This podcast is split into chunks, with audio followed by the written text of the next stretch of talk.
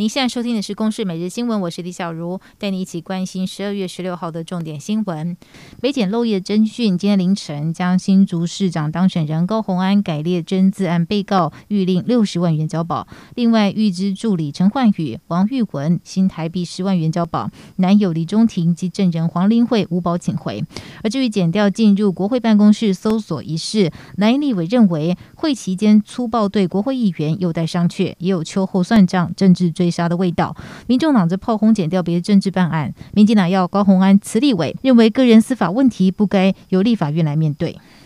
台南市学甲区八十八枪枪击案今天有新的进展，一直被怀疑是幕后黑手的安姑洪正军，警方找到他的阳性友人，检警怀疑他是指挥阶层的共犯，而检方讯后向南院申请羁押获准，目前正全力追查幕后指使的洪正军。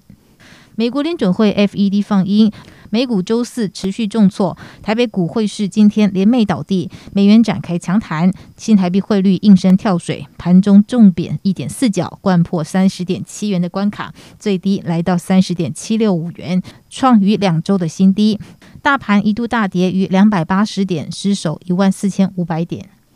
央行十五号再公布升息半码，房贷族的利率恐怕逼近百分之二。若一千万的房贷以二十年期来试算，和升息前相比，每个月要多付两千六百六十五元，一整年就得多付三万多元，房贷族的负担越来越重。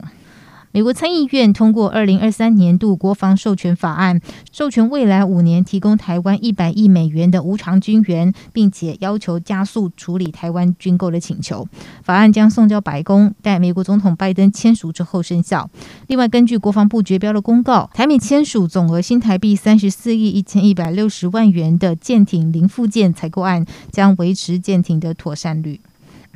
北韩今年频频试射飞弹，星期四又成功试射高推力固体燃料发动机，有助于研发新型的战略武器。而在此同时，国际原能总署的署长则是到访首尔，双方表示将会加强合作，阻止北韩发展核武。马来西亚首都吉隆坡郊区一处露营区域在今天凌晨发生山崩事故，截至当地时间下午一点的搜索进度来显示。已经累积十六人罹难，另外疑似还有十七个人下落不明。以上由公司新闻制作，谢谢您的收听。